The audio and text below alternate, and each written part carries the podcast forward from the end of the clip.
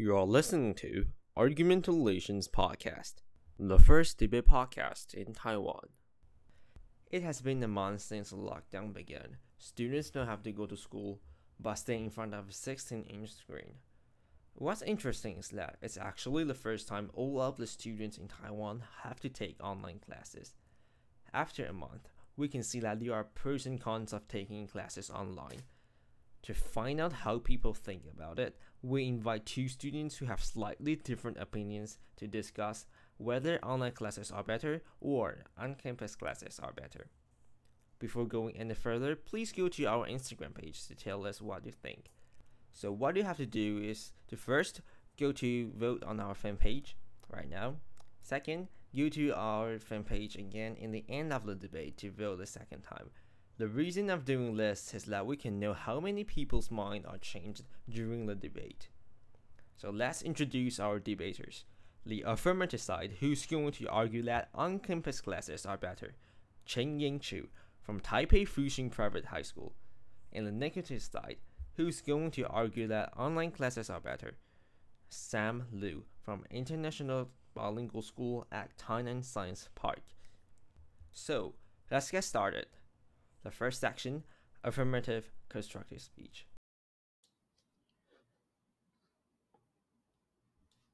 In today's debate, I think there are three parts where their side and my argument perfectly clashes together and it forms a comparison, in which I'll tell you why in these three comparisons we come out on top and why the online classes is better than on-campus classes. So the first comparison that I want to talk about is the living in dorms, com- living in dorms compared to living with parents and at home comfortably. I think the idea that side opposition when they came up and told you that these campus classes will bring the experience of dorm life, the ability for you to work with your uh, with your dorm mates, your friends, and living alone and being that being that you know unique experience but at the same time you're losing a lot of time to be with the people that you love the you know the people that supported you to be here. And also you lose that comfortability because dorms are most likely not going to be you know your home. They're going to be kind of like you know shady and stuff. So most likely you are not going to be able to live as comfortable. And i think when the, what happens there in the in this comparison is what's best for the student. And i think living at home feeling comfortable and being able to focus on your work rather than have that experience of living the dorm life would mean better grades for the student, would mean more things for, learned for the student, would mean the student have a better chance in the future to get a good job and to be able to approach, you know, others and try to allow them to be recruited by, you know, big companies or, you know, just even small companies to basically get a job. I think that would be best for the student. The second comparison is the future, right? I think there's two parts to this. First part being about the career options. I think when you go online, you're most likely going to be able to get more options, as I've told you during the free debate, that you'll be able to get, you know, a wider variety of these online fairs and wider variety of companies coming to these fairs. Yes, the bar of entry is high. There's a lot of very, very good and talented people there. But however, because there's more fairs and more companies, most likely you're able to get a better, you have a better chance of getting a job. Yes, it may not be the best job, but at the same time, you're more likely to get a job than in real life if, and you know, the ideas of details basically also plays into that matter. And that is best for a student, especially a student who is succeeding and very good at what they're doing and very passionate to be able to get the job and not lose out because of a single detail or uh, just or details basically that will make that could change their lives potentially. I think the second part of the comparison of future of the future is computers, which was a lot of times basically ignored in this debate because I think the significance of computers also brings about the future of humankind and the future of humankind if it relies on computers the best thing for the student is to know computers is to be able to use a computer and make sure that they excel in use the usage of computers. And through online learning, you're most likely going to learn a lot about computers. Even if you do not know how to use a computer well, you're most likely going to learn a lot through the technical difficulties, through the, basically learning how to send files, what's the most efficient way. And that's exactly why computers are such a significant aspect because that could define your life. That could define what makes get what gets you a job and what doesn't and that's why computers and the, and that's why we win this I win this comparison because the idea of future is so crucial to not just career but also learning about what our future is. I think the last comparison in this debate is the idea between resource and cost, where resources on side opposition in costs such as you know the sports facilities versus the cost of the boarding tuition fee that could go up to sixty thousand US dollars, which is an incredible amount of money to pay. I think sure, maybe the students are going to lose out on quite a lot of resources. But at the same time, they don't have to pay off the infinite amount of debt after going to university or even boarding school uh, for that matter, because the bo- cost of boarding schools are also very, very high. Therefore, you do lose out on resources. I think that's one thing that I have to concede. But one thing that opposite have to concede is that the cost is dramatically lower and that we're basically allowing students to be to go to these universities for cheap, for the ability for them to uh, maybe yes they'll have to pay for their own resources, but they don't have to pay off debt that much debt in the future. They basically have a freer life. They are better have a better life. And for a student, I think that's the thing that matters the most. Being able to live a free life after your student life is over. And with that, I think side government wins this debate. Thank you. Alright, so was the affirmative side constructive speech. Right now, Cheng is your turn. Having classes on campus is better. First, I said that having on campus learning helps you to expand your social circle and build interpersonal relationships. Here, the opponent mentioned that wouldn't it be easier to make friends online? While communication may be made more convenient with technology, words, emojis, etc., are often unable to express feelings that can be expressed through say, facial expressions. This leads to higher possibilities of miscommunication. In addition, people tend to be more comfortable speaking online. While this by itself can be an advantage, it also means that online bullying is made more easier to happen. Second, I said that online tab- online on-campus learning helps people mentally. Online classes cause Zoom fatigue and deprive people of in-person companionship. This means that mentally unstable students will only become more vulnerable to depression and anxiety with online classes. Third, I mentioned that on campus learning allows students to use their resources at the fullest, one example being labs. The opponent mentioned that a student too can gain experience in, say, dissection by using money saved from the cheaper tuition to go to a local lab. While this may be true, it also means that you won't be able to do the dissection with a professor teaching you. In addition, it will be harder for the professor to keep track of each student's progress if they were to go, all go to different labs. The opponent also mentioned that by using local sports facilities, students can learn skills needed in society, for example, booking the location. This is true. However, it comes at the risk that the student might not be able to use the facility as much compared to those at school, which places students at their best interest. This puts students who are in their last week of preparation before a competition at disadvantage, as they might not be able to book the facility.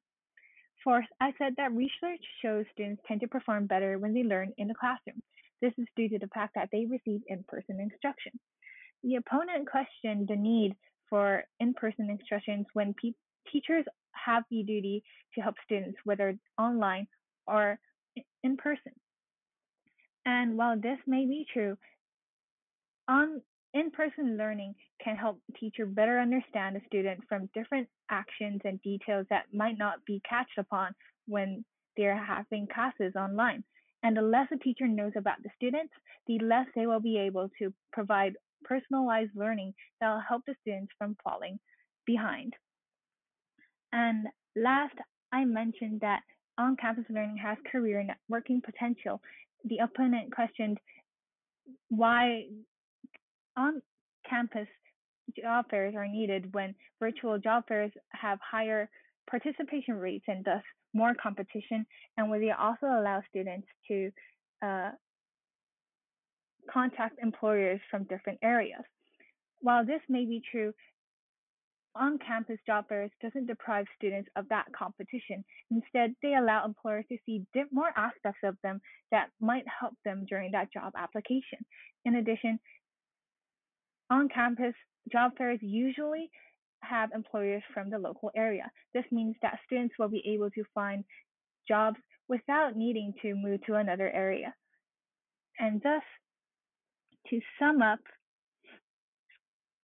on-campus learning not only helps you maintain your mental health, build interpersonal skills, and use school resources to the fullest, but they also enhance social and career networking and allow students to strive more in a personalized learning environment.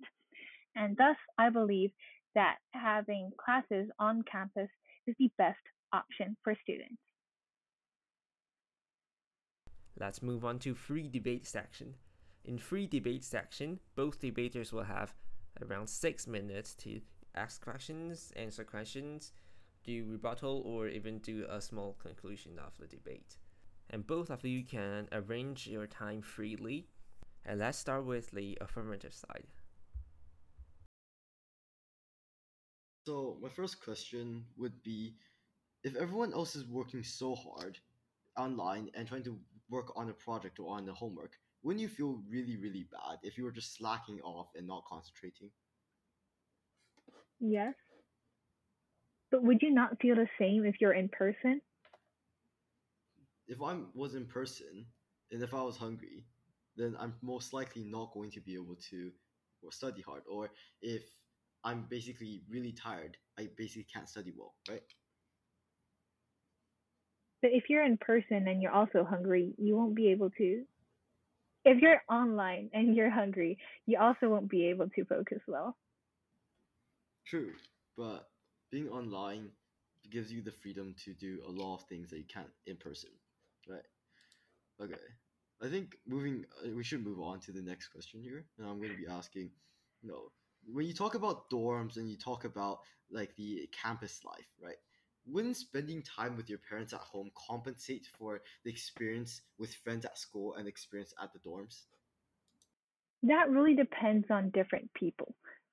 For example, one might want to ex- experience something out of the control of their parents. That's also one of the main reasons that people look forward to college life is be able to have that freedom to do what they want, to meet people they want to meet, and to like have that experience of living alone. So when you have classes online, you naturally won't be able to have access to, let's say, labs and equipment. And thus, a lot of majors and a lot of classes cannot be taken or explained fully. Is that correct? To a certain extent, yes, because you can also use the internet. However, let's say a dissection. You can't really have that experience via the internet. That is true. And because of this, online learning limits the topics and classes that you can actually take correct? Not to the fullest extent, because you can probably still study biology, but just without that surgical procedure. And after you graduate, you're most likely going to be recruited to a lab or recruited somewhere else where you can get that experience. However, a lot of jobs require prior experiences, and this is the reason why people emphasize so much on co op and internship during college but if you do online learning, you will be deprived of that chance to have that experience. And thus, compared to other people, you will have a disadvantage when uh, applying for jobs.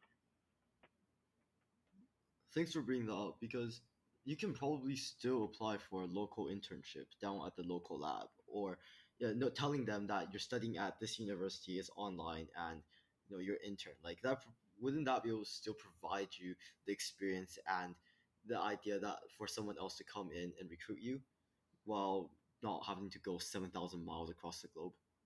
That's a good point. All right, I guess I'll go next. If without with online classes, you're able to learn with and about different people across the world with different ethnicities and cultures, rather than being your own house uh, in your own house, rather than being seven thousand miles away from the globe. Wouldn't it be easier for you and more comfortable to learn with other people, with other about and other ethnicities when you're living at home? Yes, that is true. However, a lot of school schools now offer the opportunity to do that at school together and after having that session with someone across the globe, you'll be able to have discussions with your own class and really discuss on different things that you experienced too. So ha- having classes on campus doesn't really deprive you of that opportunity, does it? I guess it doesn't. I guess it doesn't. So you said that having classes online would give you that more flexibility. However, that comes with the condition that you have self discipline. Correct? True. It does come with the idea of being self disciplined and also being motivated by, by people around you. This episode ends here. After listening to the debate, have you changed your mind? Please answer it on our Instagram. Argumentalations podcast is where we invite people from different backgrounds to debate about interesting things in Taiwan. Argumentalations podcast provides not only insightful points of view, but also a platform for people's voice to be heard. By submitting a questionnaire, you can be the next debater on the podcast. If you like this episode, please press the subscribe button. It really means a lot to us. There's no content in the remaining time, so Please use the time to subscribe and follow us on Instagram. See you next time.